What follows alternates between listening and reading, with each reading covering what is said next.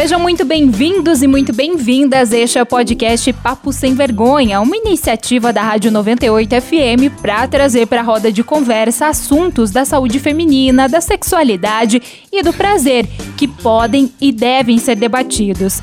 Junto comigo, a doutora Camila Prestes, que é ginecologista, colunista aqui da Rádio 98 FM e especialista em ajudar as mulheres a viverem com mais saúde e prazer. Certo, doutora? Certíssimo. Olá, olá a todos os ouvintes, ouvintes, né? Eu acho que vai ser um papo super interessante que vai valer muito a pena. Então fiquem por aí e nos escutem até o final.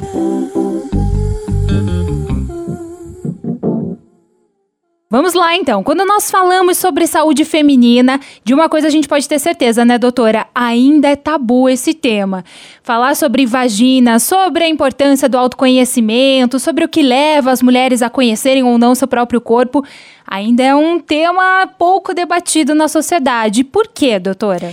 Na realidade, infelizmente, nós nos deparamos aí diariamente com muitos casos, né? De preconceitos, de tabus. Isso é tanto ali pelo lado dos homens, quanto até mesmo pelo lado das mulheres, né?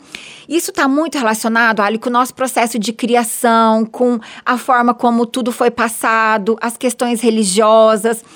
E hoje nós temos aí muitos benefícios, né? Nós temos aí a internet que está ao nosso favor, nós temos aí hoje é, meios de comunicação, que é o que nós estamos fazendo aqui agora, através de vídeos no YouTube. É, muita coisa interessante aí para ajudar nós mulheres. Eu sempre falo, né? Eu tenho hoje 39 anos. O que eu aprendi ali sobre sexualidade foi na minha época que eu assistia Malhação e ficava ali esperando a revista uma vez no mês para ter as orientações. Capricho, né? A Capricho, não ia falar o nome, mas acabei falando. E aí, o que que acontece? Então, a gente tinha aquela expectativa da descoberta, de saber, de ler, porque até mesmo os nossos pais, eles não tinham conhecimento que nós temos hoje. E hoje não, a gente consegue ter acesso a muita informação, muita informação de qualidade. Só que mesmo assim, infelizmente, ainda existe muito preconceito, muitos tabus e que a gente percebe que no dia a dia está acontecendo uma evolução, mas realmente está sendo muito lento essa melhora. Inclusive, aí pelo lado dos educadores, das escolas, até mesmo em casa, né? As mães ou os pais ali, eles não sabem como abordar a criança, abordar o adolescente para falar direitinho sobre a sexualidade. Nós temos ainda também essa questão da forma como os meninos são tratados, que são que é uma forma totalmente diferente do que as meninas são tratadas. E cabe a nós aí, educadores, médicos, cada vez trazermos mais informações de qualidade, principalmente para os pais educarem esses filhos e esses filhos daqui a uns anos educarem os, os filhos e assim a gente vai fazendo aí uma corrente do bem em virtude do processo da educação de qualidade. E o autoconhecimento é a chave quando a gente fala de saúde feminina, seja em todas as áreas, para entender se tem alguma coisa errada com a sua vagina, para a questão do prazer, enfim, é necessário conhecer. Aqui até a gente sempre comenta, né, doutora, a respeito do homem, né, que o homem por pelo pênis estar ali exposto, a impressão que dá é que eles entendem melhor como funciona, né, o, o aparelho reprodutor deles. Mas a gente ainda tem muitas dúvidas e muitas questões a serem debatidas. Totalmente. Isso faz muito sentido, porque os meninos ali, desde pequenininhos, né, eles estão sempre em contato com o pênis, eles estão olhando, eles estão sentindo, eles estão tocando várias vezes ao longo do dia. Então, por exemplo, todas as vezes que eles vão urinar, eles vão ali ao banheiro, né, eles visualizam, eles sentem ali o, o pênis. E é totalmente diferente da mulher, que é sente com a perna fechada, não encoste, muito cuidado. Então, é passado de uma forma até mesmo amedrontando a menina no sentido dela se tocar, dela se conhecer. E como fica ali entre as pernas e as estruturas, elas são internas, fica muito mais difícil realmente da mulher se olhar. E até o que eu sempre falo aí nas minhas redes sociais é que nós mulheres, independente da idade, façamos ali um, uma autoavaliação, né? Pegar um espelhinho, observar. Observar. Muitas mulheres nunca observaram a própria vagina. Muitas, Ali, muitas, e isso é muito significativo. Mulheres aí em torno de 35, 40 anos, que quando a gente vai fazer exame ginecológico, Aí elas mostrando ali com o espelhinho, elas falam: Nossa, eu nunca tinha olhado a minha vagina por esse ângulo. E aí sempre é importante, né? Mostrar ali um pouquinho da anatomia. Os pequenos, os grandes lábios, onde fica o clitóris, ali o introito vaginal, que isso para elas é muito significativo. Até mesmo a questão da nomenclatura, né? O que, que nós sabemos? A região externa chama-se vulva e a região interna, que é a vagina. Então, até essa nomenclatura a gente precisa hoje é, é, é, passar de forma diferente, né? E as pessoas ficam muito assim, ai, ah, a minha pepeca, a minha florzinha. Gente, o nome é vagina e é vulva. A partir do, do momento que até o próprio nome a gente desmistifica no sentido de Vamos falar vagina, vamos falar vulva. Qual o problema? Qual o problema de falar, né? Então, claro que cada um pode chamar do nome que quiser, mas ao mesmo tempo falar: olha, filha, sua vulva, filha, sua vagina. Conversar dessa forma, mostrar ali direitinho como que as estruturas funcionam e entra muita questão aí do autoconhecimento, né? Doutora, a senhora comentou um pouquinho, né, a respeito desse exame com o espelho. Para as mulheres que estão nos ouvindo agora, como fazer isso? Qual o melhor momento? Então, o melhor momento é quando ela estiver lá tranquila, no quarto dela ou no banheiro, onde ela vai poder se olhar, se curtir, no sentido dela olhar a própria anatomia, né? E isso até é muito importante, ali, não só no sentido do autoconhecimento, mas no sentido também dela ficar de olho se não tem alguma verruga, alguma ferida, alguma lesão, alguma fissura, alguma rachadura, alguma coisa que realmente possa estar chamando atenção e sugerindo ali uma possível infecção. Então, quando ela estiver lá mais tranquila, no final de semana, eu sempre falo, né, a questão ali do nosso órgão único exclusivo para o prazer, que é o clitóris.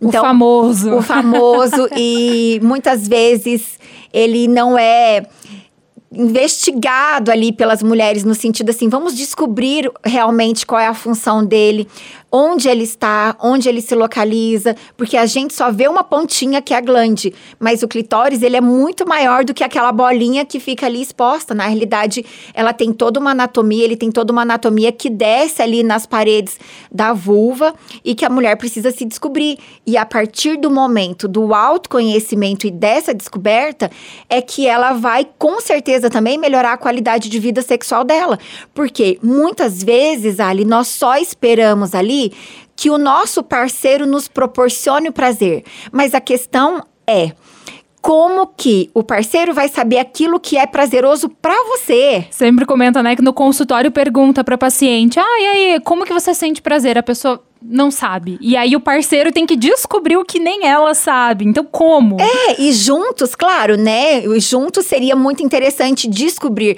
Só que muitas vezes a gente acaba passando a responsabilidade pro outro, sendo que a responsabilidade é nossa, né? O que que é que me dá prazer? Como eu vou tocar? Como eu vou sentir? Qual a melhor posição, a melhor intensidade da penetração? E esse também é outro assunto, né? Muitas mulheres ficam assim, ai, doutora, é, eu não tenho orgasmo na penetração, tem a questão da frustração em relação a isso, até mesmo alguns parceiros comentam, né? Mas o que, que a gente tem que levar em consideração? Que o nosso órgão do prazer é o clitóris e que ele precisa de alguma forma ser estimulado para que chegue ao orgasmo. Então, seja ali através da penetração, do sexo oral, do estímulo direto, mas o, o clitóris ele precisa ser estimulado. Isso é até interessante para os homens que possam agora estar nos ouvindo aqui também, que é interessante fazer o estímulo no clitóris né? Seja ali através de um estimulador, através do toque, do carinho, de um sexo oral, alguma coisa nesse sentido. Mas essa é a forma que a mulher vai chegar ao orgasmo, estimulando o clitóris. É engraçado a gente pensar que a mulher ela vai muito mais ao médico, ao ginecologista, do que o homem frequentar o médico, enfim, cuidar das suas questões íntimas. Mas ao mesmo tempo a gente tem um conhecimento parece que muito menor a respeito do nosso ciclo, do nosso aparelho reprodutor, da vagina, da vulva, enfim.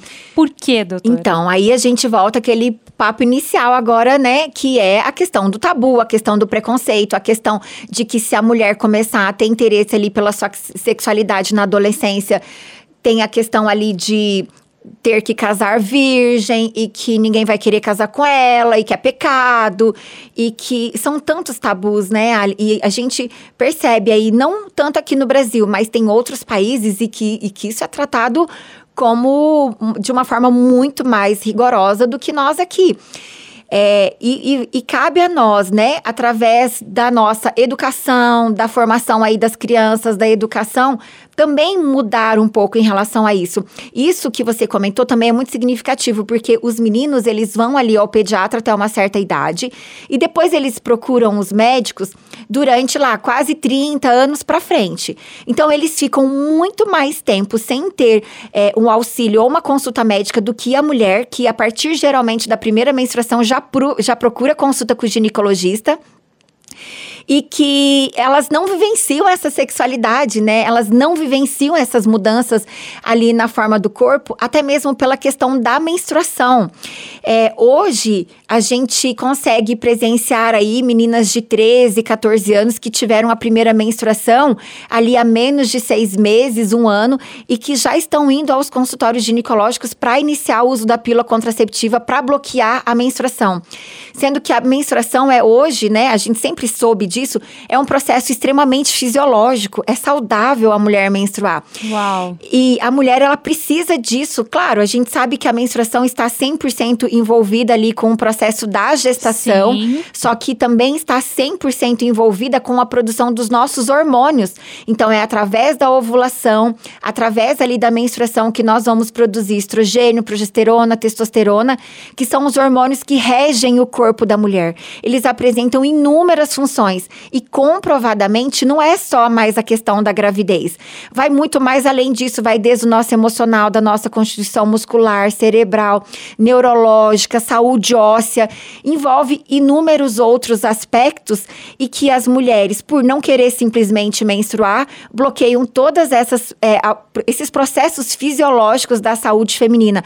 Por isso, Ali, que hoje nós Encontramos tantas mulheres aí que estão com a libido super baixa, Sim. com alteração emocional. Nós sabemos o quanto que a pílula ela pode influenciar aí nos nossos hormônios relacionados ao prazer, ao bem-estar, às nossas emoções. Então existem estudos comprovando que o uso precoce dos métodos contraceptivos podem, inclusive, estar associados a casos graves de é, processos de depressão e ansiedade na idade adulta. Então, nós precisamos olhar todo esse contexto de forma diferente. É natural menstruar, faz parte do nosso processo. Exato, olhar, ter esse olhar, né? Como a senhora falou, é natural menstruar, não tem nada de errado, não tem nada de nojento que muitas vezes as pessoas pensam. É um processo natural do corpo e aí você vai escolher como lidar, seja utilizando o absorvente, seja utilizando o copinho, mas é importante ter esse processo, né? Até para conhecer o próprio corpo, as próprias emoções, o próprio jeito de lidar, não é mesmo? Total e eu vejo mulheres muito jovens, né, adolescentes que me procuram no consultório falando assim: ai, doutor, eu vim aqui que eu quero interromper, não quero mais menstruar, que a menstruação me atrapalha. E aí elas falam: ai, eu tenho uma hemorragia. Eu falo: como assim uma hemorragia? Elas, ai, doutor, eu troco absorvente duas vezes por dia. Não. Então não é uma hemorragia, mas ela na cabeça dela tá associando. E ela, ai, doutora, mas ai, é terrível menstruar e cria mil coisas na cabeça, né? E eu falo assim: como que você vivenciou essa questão da menstruação em relação à tua mãe? E ela, ai, doutora, eu cresci minha mãe, ouvindo minha mãe falar que a menstruação era ruim, que dava cólica, que ela tava de TPM. E ela falava, ó, oh, não chega perto, que essa semana eu tô de TPM. Aí ela discutia com meu pai, falava que tava de TPM e falava que era ruim. O que que vai acontecendo? Conforme a, a, a menina, né, a criança está crescendo, ela está presenciando isso aí mensalmente. Então ela já fica ali com todas essas alterações, ela fica mentalizando esse processo que a menstruação não é um que é ruim. E isso tudo que você falou. Quando chega a vez dela menstruar, por mais que ela não tenha cólica, por mais que não tenha incômodo nenhum, como ela cresceu ouvindo todas essas, né, possibilidades que nós falamos, ela já associa, ela já mentaliza isso. Uhum. Então, a mesma coisa, né? Uma, uma menina cresce ouvindo a mãe falar: ai, casamento é pior coisa, fui frustrada no meu casamento, não devia ter casado, o amor não existe, tantas frustrações Claro que a criança, ela vai assimilar aquilo ali para ela e essa menina vai crescer tendo dúvidas em relação a relacionamentos, né, com o parceiro, tendo dúvidas em relação à questão amorosa. E, e, por isso que a gente tem que ter muito cuidado, muito controle do que a gente fala em casa também, porque inconscientemente essas crianças podem estar tá assimilando todo esse processo da menstruação. E outro fator que é importante em relação a isso, quantas meninas crescem, né, ouvindo falar, olha, você tem que casar virgem, você pode só pode ter relação sexual depois do casamento, porque é sujo, é pecado, é feio, ninguém vai te querer. Quando ela casa, por mais que ela tenha casado ali sem iniciar a vida sexual, é muito difícil de sair aquilo ali da cabeça dela, porque foram anos ela ouvindo a mesma coisa. E eu até vou contar um relato, Ali. Uhum. Tem uma, duas pacientes minhas que uma estava agora com 34 e outra com 35 anos. E elas.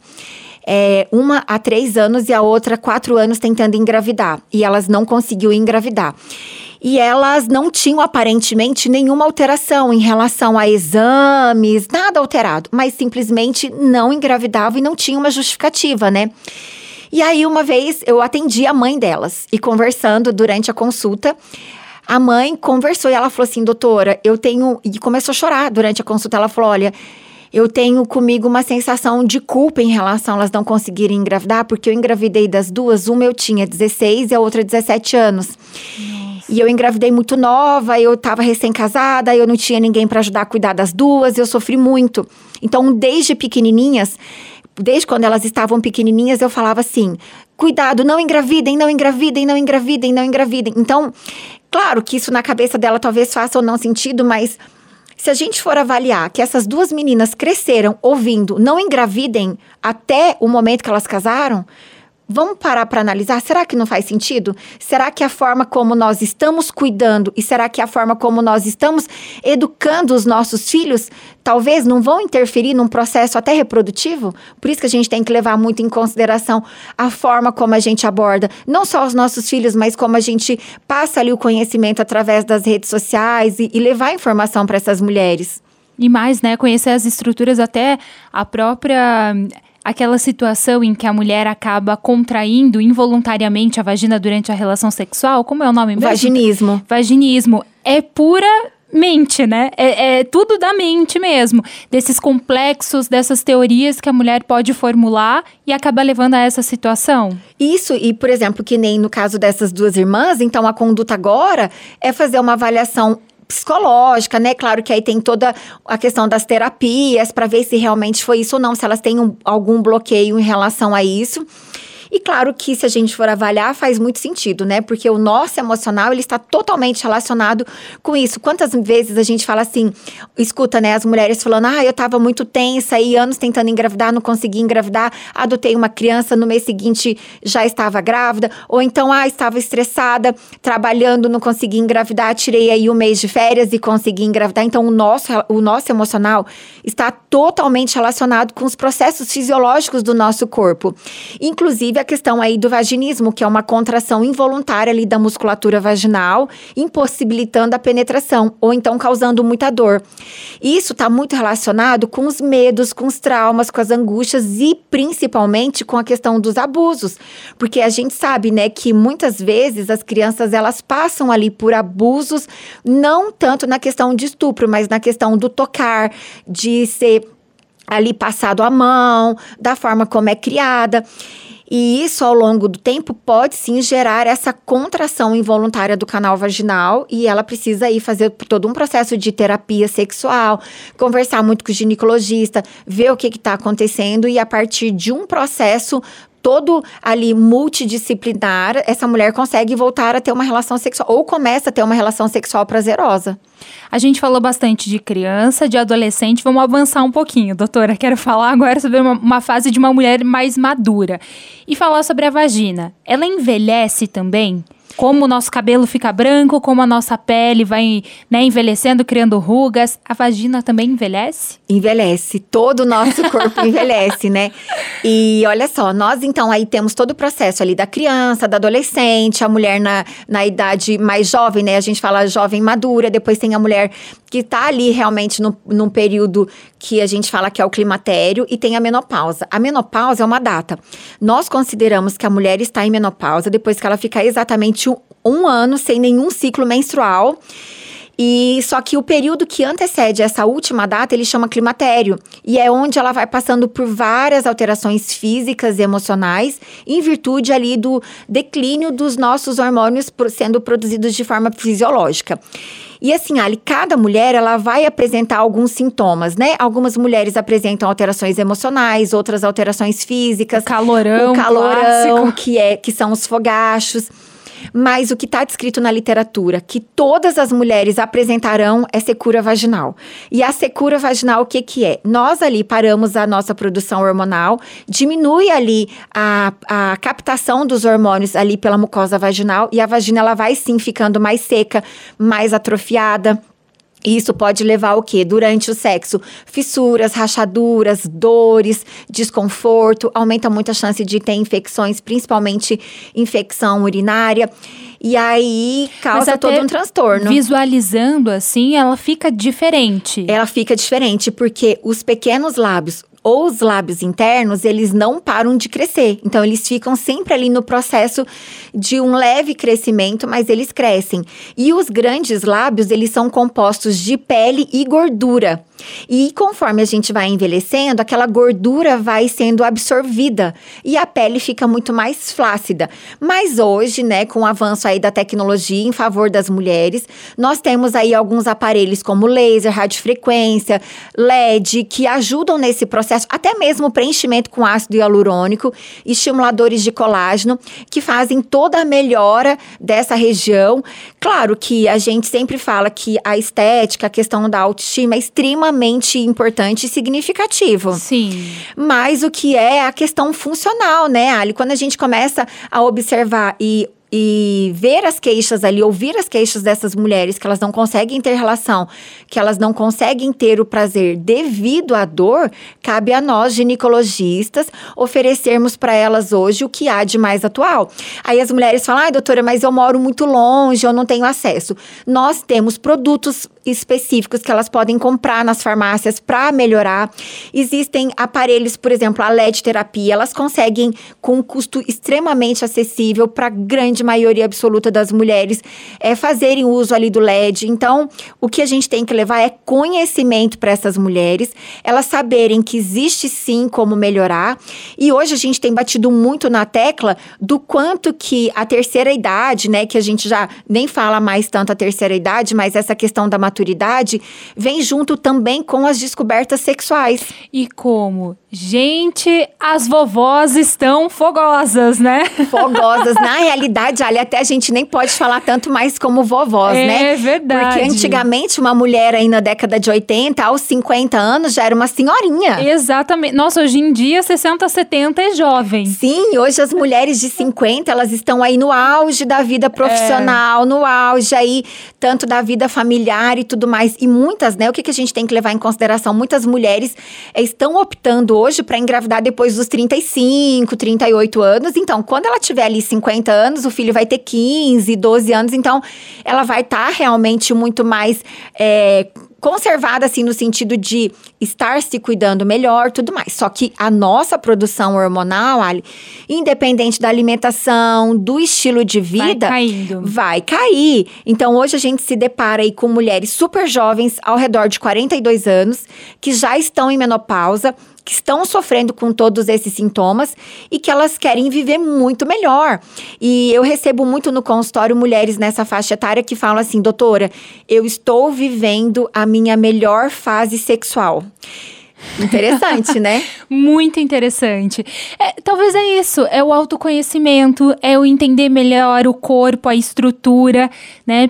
Porque se a gente for pensar, até a gente, né, conversando aqui, a gente enquanto adolescente, imaginando como a gente entendia o que era vagina, o que era menstruação, como eram as nossas estruturas. E hoje, né? Tem uma, uma diferença grande, talvez seja isso. Não, total. E assim, é a questão ali dela em busca do prazer, de muitas vezes ela já estar alguns anos com o parceiro, então já não tem mais aquela questão da vergonha, do medo, do, do medo, novo. Já são íntimos, então já cria ali um, um, uma questão do autoconhecimento até mesmo do parceiro, da mulher. E muitas delas, né, já tiveram filhos, já criaram os filhos, agora elas já começam a se dedicar para o corpo, para a saúde é, ali ginecológica, para a saúde sexual de forma é, diferenciada. E a gente tem que falar, né, ali a questão do sexo é saúde. O orgasmo, ele gera uma, um, gera uma série de benefícios aí para o corpo, né? A gente sabe que tem toda a questão ali da, da produção dos hormônios do relaxamento, da produção dos hormônios do bem-estar, melhora a parte cardíaca, queima calorias, melhora o tônus da pele, melhora de uma forma geral tudo, né? E eu fico muito feliz de hoje saber que muitas mulheres estão cada vez mais em busca dessa autonomia da sexualidade. E eu percebo também que muitas encararam o processo assim: ok, quem que é responsável por ter o prazer? Sou eu. Então eu vou atrás do prazer. Eu vou ver técnicas, formas, brinquedos sexuais, né, que vão me ajudar a ter o prazer. E a partir do momento que ela descobre o prazer, a partir do momento que ela começa a ter prazer, o corpo assimila aquilo. Então, vou dar um exemplo. Quantas mulheres aí hoje sentem dor durante o sexo? Se elas sentem dor durante o sexo, o corpo não vai querer aquilo que é doloroso. Agora, se ela tem prazer, se para ela foi muito bom, o corpo vai querer mais. Então, é muito difícil para uma mulher, e olha só, a, a gente sabe aqui que em média 30, 30% das mulheres nunca tiveram orgasmos. Nossa, e é existem muito alto e existem alguns trabalhos que mostram que até 50% nunca tiveram. É, e o que, que a gente tem que levar em consideração? Como que o corpo vai querer o sexo? Como que o corpo vai querer algo que ele nunca teve a sensação? Por exemplo, você é. oferece chocolate para uma criança, uma criança vai falar: "Ah, eu quero um chocolate", se ela nunca comeu. E é mais ou menos isso em relação ao orgasmo. Como que o corpo vai querer é, ali ter o orgasmo ou querer o sexo pela sensação prazerosa se ele vai proporcionar se ele nunca teve essa experiência? Pois é. Doutora, chegaram algumas perguntas pra gente. Essas perguntas são da coluna que a senhora tem toda semana aqui, a coluna Saúde da Mulher. E aí, queriam saber a respeito da vagina, se existe vagina larga. Esse termo que usam, né? Falam que com o tempo, já comentou um pouquinho aqui, mas vai envelhecendo, vai modificando que, que é isso? Existe mesmo? Cada vagina é diferente uma da outra? Isso. O mais importante é nós falarmos que não existe um padrão estético de vulva, não existe um padrão estético, né? Cada mulher ali tem as suas próprias características, tem o seu formato, tem a coloração diferente, né? A tonalidade diferente, até mesmo a composição ali dos pelos é de forma totalmente individual. E o que, que a gente sabe, Ali? Que a nossa pele pelve ela é composta por um grupo muscular e que atualmente tem se falado mais sobre o fortalecimento do assoalho pélvico. Só que. Sim, interessantíssima essa parte. É, só que o que que acontece? ah. Quantas mulheres se dedicaram aí à, à, musculação durante muitos anos, né? Fortalecimento ali do abdômen, bíceps, coxas, glúteos, mas elas não fortaleceram a musculatura do assoalho pélvico. E o que que a gente sabe? Com o passar dos anos, o assoalho pélvico ele vai ficando ali, sim, muito mais flácido, muito mais fraco. E a musculatura do canal vaginal, a musculatura perianal, a musculatura ali que envolve a uretra, a bexiga, elas vão sim ficando muito mais flácidas e perdendo tônus. Então, muitas mulheres falam assim: ah, doutora, parece que a minha vagina tá mais larga. O mais larga que ela fala, na, na, na, realidade, é a sensação de já não ter mais aquela força muscular do que quando a mulher era mais jovem.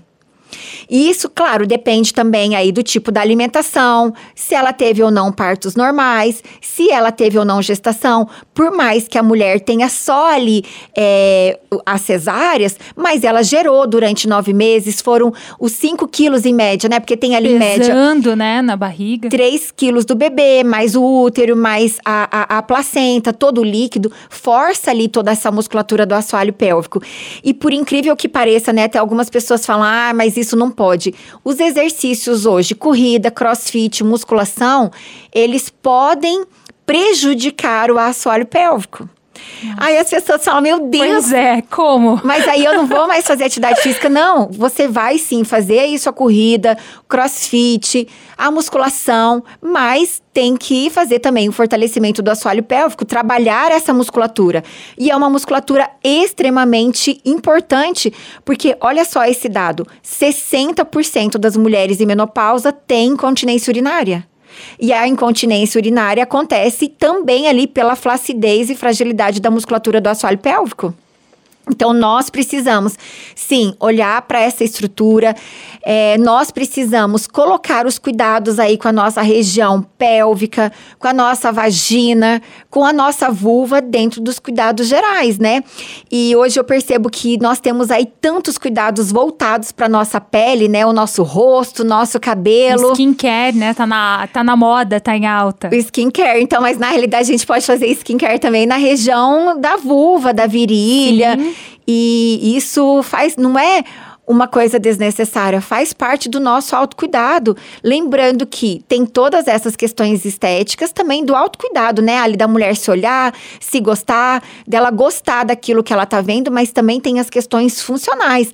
Então, se a gente antes tinha perspectiva da mulher manter relação sexual até os 50, 60 anos, hoje a gente tem a perspectiva aí de toda uma melhora com muito mais tempo de idade, né? E com então, qualidade, não é só praticar sexo por praticar, é com qualidade, é com prazer, né? É com, com gostoso de fazer, né? Sim, e sem dor, sem desconforto. E para isso que hoje, né, tem toda essa questão da, da saúde ginecológica que é importante a gente sempre frisar que muito mais além da estética é a questão funcional, ela manter um sexo sem dor, sem desconforto, sem infecções, que o parceiro também é, perceba que ela está tendo prazer, né? Veja isso e não só a questão dele se satisfazer. E também a questão da saúde íntima, não só pensando, né, na vagina, na nossa estrutura ali, na questão do sexo, mas também uma qualidade de vida para evitar infecções como candidíase, vaginose, entre outras, né, e até problemas mais sérios no útero, ovário. Todo esse cuidado, esse autoconhecimento auxilia nisso também. Total. E uma coisa que é importante a gente falar, Ali, é que a nossa vagina, então vagina é a parte interna. Sim. Ela é totalmente autolimpante. Nós não precisamos lavar por dentro, não precisamos colocar o dedo e tirar aquela secreção. Nem mesmo ali depois do sexo, não precisa fazer banho de ducha. A vagina ali, ela já tem essa função. É a responsabilidade de fazer a, a higienização interna é dela, né? Nós não precisamos fazer nada. Abre parênteses, é o xixi depois de, de fazer sexo. É, que aí, na realidade, o xixi ele vai limpar a uretra, evitando ali, porque o que, que a gente sabe? Como a nossa região anal é muito próxima ali da vagina, ali da vulva, é, as bactérias que estão no intestino, durante todo o contato, troca de suor, de secreções, as bactérias elas podem ir ali para a uretra e entrar na bexiga, proliferar e causar infecção. Então, hoje a gente sempre orienta, independente de ter ou não vontade de urinar, independente de ter ou não a penetração, né, ou seja ali através só do sexo oral ou do uso de um um, estimulador de clitóris, que ela urine depois com a intenção de limpar a uretra. Mas ali dentro do canal vaginal, o que, que a gente tem que saber? Que o esperma, ele vai ser eliminado ali pelo canal, né, através das contrações e tudo mais, e que pode demorar até 48 horas para ela fazer esse processo de limpeza. E é importante, então, ela, a mulher, então, deixar tudo quietinho, a vagina vai fazendo tudo ali a função dela, mas ela estar sempre de olho se não tem cheiro forte, o aspecto que tá essa secreção, se não tem ali um aspecto tipo borra de café, se não é esverdeado, se ela apresenta sintomas como coceira, ardência, irritação, é, sinais ali de assadura alguma lesão, alguma coisa que chame atenção que ela possa su su suspeitar ou que tem ali alguma infecção. Então a gente precisa ficar de olho também, estar sempre observando os sinais que a nossa região genital nos manda, né? E a partir do momento que você tem o conhecimento ali do que é uma secreção fisiológica e que você percebe que tem alguma coisa chamando a atenção, você tem que ficar de olho e aí vou ir ali ao ginecologista, fazer algum exame, ver se não tem alguma infecção, alguma coisa que precise de um tratamento adequado. Pelos pubianos. Pode ou não pode? Essa é outra pergunta que chega bastante pra gente. E aí é muito interessante, né? Os pelos antigamente eles tinham uma super função que era mostrar ali, né, através dos pelos, que a mulher já estava no período reprodutivo e eles serviam como proteção, porque antigamente, né, o que, que a gente tem que levar em consideração? A época da mulher desde a pré-história, onde não tinha roupa, não tinha todos os cuidados que a gente tem atualmente, não tinha sabonete, não tinha nada. Então os pelos eles serviam sim como uma proteção, evitando infecções. Ele protegia a mulher ali contra o atrito na hora do sexo, porque, claro, hoje a gente tem ali a, a possibilidade de depilar, de cortar, de deixar parado. Então a gente consegue ter essa questão, mas antigamente não tinha isso. Então os pelos eles tinham ali uma função função. Função é essa que já não tem mais hoje. Porque hoje o que, que a gente sabe? Que nós temos a roupa para proteção e tudo mais. Então a questão do pelo eu julgo que é totalmente individual. Se a mulher gostar de depilar tudo, ela depila. Se não gostar, ela não depila. Ela pode depilar só a virilha, depilar do jeito que quiser, o formato Liberdade. que quiser. Liberdade. Da mesma forma que muitas mulheres aí também estão deixando, inclusive, de depilar a axila, as pernas. Eu acho que isso aí é uma questão totalmente individual. Não cabe nós julgamentos. Cabe nós, né, principalmente profissionais aí da saúde, orientarmos essas mulheres para que façam a higiene adequada. Então é assim, ó, vai depilar tudo ali na, na, na, vulva? Ok, faça sempre uma higiene adequada. Vai deixar os pelos, não vai tirar nada? Faça também a higiene adequada. Então não adianta depilar tudo e não limpar da forma adequada. Da mesma forma que tem mulheres que não depilam nada e que fazem a higiene super adequada. Por quê? O que, que acontece ali? Se a mulher urina, evacua é, e não faz a higienização adequada, pode sim acumular secreções ali nessa região e favorecer o desenvolvimento de fungos e bactérias. Então, a higienização é muito importante, Ali. Principalmente, muita gente até não sabe, mas nós mulheres temos ali a, a, algumas glândulas ao redor do clitóris, ali entre os pequenos e os grandes lábios, que são glândulas produtoras de sebo que chama-se esmegma, que é o mesmo nome que é dado ali nos homens, que é aquela secreção branca que fica ali acumulada entre as mucosas. Aquela secreção misturada com suor, com outras secreções da vulva, pode ocasionar um cheiro mais intenso e também a proliferação de bactérias. Então, nós devemos, sim, na hora do banho, fazer higienização adequada, passar ali um sabonete adequado. Muita gente fala, ai, doutora, eu não quero usar nada químico na minha vulva. Então, passe bem o dedo ali, tirando bastante com água corrente, tirando aquele excesso de oleosidade. Mas a gente sabe que muitas mulheres preferem usar um sabonete. Hoje a gente tem aí inúmeros sabonetes específicos para isso. E outra questão, Ali, é elas levantarem em cima do, do clitóris, ali da glande do clitóris, que aqui, pena que não tem como a gente mostrar uma anatomia, né? Mas a anatomia do clitóris é muito baseada ali na anatomia do pênis. Inclusive, uhum. nós temos ali os corpos cavernosos, que também são estruturas que tem no pênis. E nós temos o prepúcio da mesma forma que os homens têm. Uhum. E muitas mulheres, pela questão de não querer se tocar, de não querer olhar ali nessa região, elas vão produzindo esse sebo, que é o esmegma, e vai ficando ali entre o clitóris e o prepúcio. E vai formando uma crosta branca que ela vai ficando endurecida. Então, ela, a mulher precisa limpar, precisa fazer a remoção, porque ali, às vezes, vai ocasionar dores, desconforto, sensibilidade na hora do sexo, ou atrapalhar até mesmo a questão do orgasmo. Então, não podemos ter vergonha de nos olhar, de nos limpar, de fazer a higiene adequada não é? É tão, tão É, simples e ao mesmo tempo é tão exatamente. complexo. Aí vocês falam assim: nossa, não acredito que essa médica tá falando essas coisas.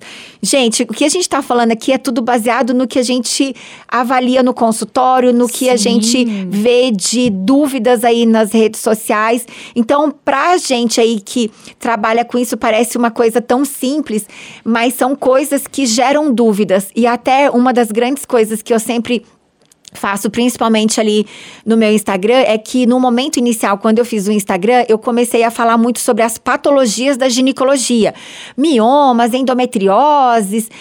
E eu parei para analisar e vi que não era isso, não é isso que as mulheres querem saber.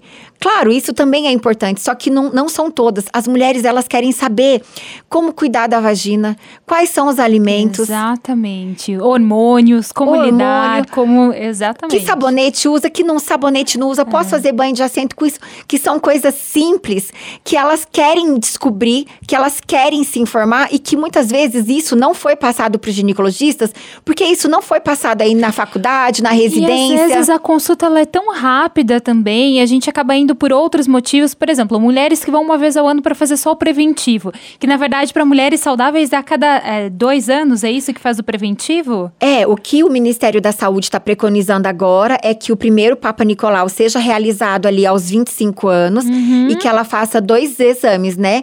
E anuais. E depois desses dois exames anuais, se ela tiver. é, com os dois exames normais, ela pode fazer a cada três anos. Então, imagina, né, vamos por uma mulher normal que vai a cada três anos, dois anos e meio no ginecologista. Quando chega, é tanta coisa para falar que acho que esses detalhes básicos acabam ficando, né? Por exemplo, essa questão de ai, ter pelos pubianos, não ter, é, é normal a vagina, né? Ficar flácida ou não, enfim, assoalho pélvico, às vezes acaba passando batido mesmo. Então, por isso a importância da gente estar conversando sobre isso aqui. E, gente, nosso podcast está acabando. É só o primeiro, certo, doutora? O primeiro de Certo. muitos que virão. e já quero adiantar que semana que vem vamos conversar então sobre orgasmo. Você não pode perder esse bate-papo. Um bate-papo que vai ser muito bom. E, e importante para a gente entender que aumentar ou diminuir o tesão é só uma questão. É fácil. É só uma questão. E aí, essa questão também, a gente pode até usar o nosso tema de hoje, que é a questão do autoconhecimento. Exatamente, passa por aí. Por isso começamos aqui. tá? É, é um esquenta pro que tá pra vir. Doutora, muito obrigada pela sua participação. Muitíssimo obrigada a vocês pelo convite. Tenho certeza que através desses nossos bate-papos aqui, muitas mulheres se beneficiarão e começarão a ter uma visão diferente aí sobre a saúde ginecológica. Com toda certeza. E você também pode participar do nosso bate-papo. É só mandar uma mensagem para o nosso WhatsApp com a hashtag Papo Sem Vergonha. O nosso WhatsApp é o 998900989. Então manda sua pergunta com essa hashtag Papo Sem Vergonha. A gente vai pegando essas perguntas e vai trazendo ao longo aqui dos nossos podcasts. Você pode acompanhar então o podcast Papo Sem Vergonha nas principais plataformas aí de stream, no Spotify, na, no Apple Podcasts e também no Google Podcasts. E claro, no site da 98FM, 98fmcuritiba.com.br. Obrigada por estar aqui com a gente, firme e forte, se cuida e lembra, autoconhecimento na veia.